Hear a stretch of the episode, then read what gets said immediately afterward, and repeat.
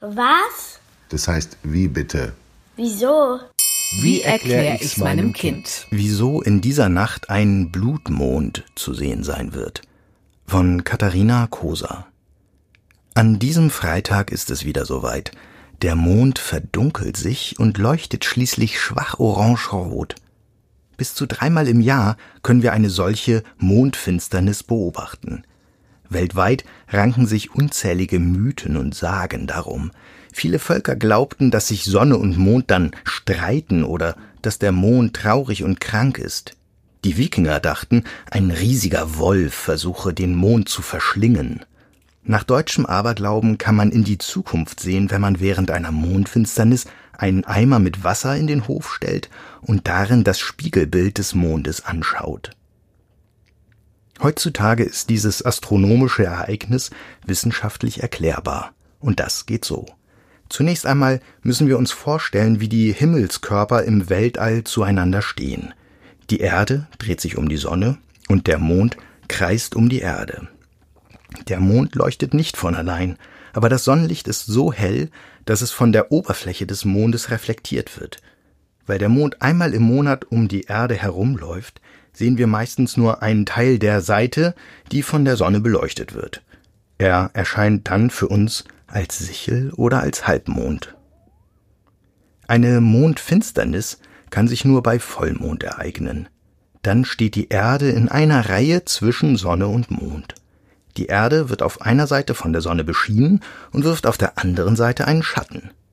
Der Mond dreht sich aber nicht genau um die Mitte unseres Planeten, sondern seine Umlaufbahn ist leicht schräg.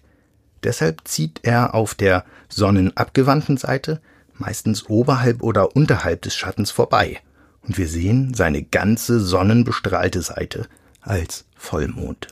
Manchmal aber stehen die drei Himmelskörper so genau auf einer Linie, dass der Mond durch den Schatten der Erde läuft. Das ist dann eine Mondfinsternis. Ein bisschen Sonnenlicht schafft es trotzdem. Durch die Erdatmosphäre zum Mond wird aber gebrochen und gestreut, ähnlich wie bei einem Sonnenuntergang. Dadurch sieht der Mond so rot aus, dass man auch von einem Blutmond spricht. Wenn noch ein Teil von ihm direkt von der Sonne angestrahlt wird, leuchtet der so hell, dass es das schwach rötliche Leuchten überstrahlt.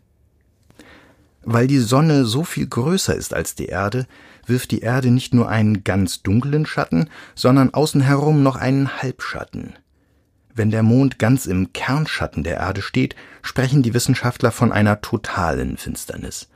Manchmal fällt aber nur ein Teil des Kernschattens auf den Mond, das ist dann eine partielle oder Teilfinsternis. Die kann tatsächlich so aussehen, als hätte ein großer Wolf ein Stück vom Mond abgebissen. Bei einer Halbschattenfinsternis läuft der Mond nur durch den äußeren Schatten, er leuchtet dann ein bisschen schwächer als bei Vollmond. Steht der Mond zwischen Erde und Sonne, nennt man das Neumond. Er geht dann zwar auf, wenn bei uns Tag ist, aber weil er uns nur seine Schattenseite zuwendet, können wir ihn nicht sehen. Bis auf einen Spezialfall. Wenn der Mond so steht, dass er aus unserer Sicht die Sonne verdeckt, dann entsteht eine Sonnenfinsternis. Die Mondfinsternis an diesem Freitag ist übrigens die längste in diesem Jahrhundert und dauert insgesamt sechs Stunden und 14 Minuten. Die Länge hängt von den Winkeln ab, in denen Erde, Sonne und Mond zueinander stehen. Der Mond zieht erst durch den Halbschatten und dann durch den Kernschatten der Erde, man kann also alle drei Arten der Mondfinsternis in einer Nacht beobachten. Weil es auf unserem Teil der Erde zu Beginn der Finsternis noch hell ist, sind in Deutschland die Halbschattenfinsternis und die partielle Phase vor der totalen Finsternis nicht sichtbar.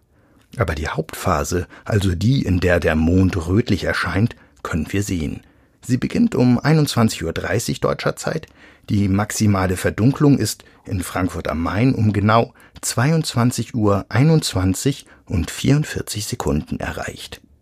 Die totale Phase endet um 23.13 Uhr, die anschließende partielle Phase um 0 Uhr 19.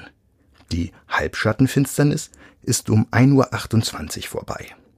Im Gegensatz zu einer Sonnenfinsternis, in die man auf keinen Fall ohne spezielle Schutzbrillen schauen darf, kann man eine Mondfinsternis sogar mit dem Fernglas oder Teleskop gefahrlos betrachten.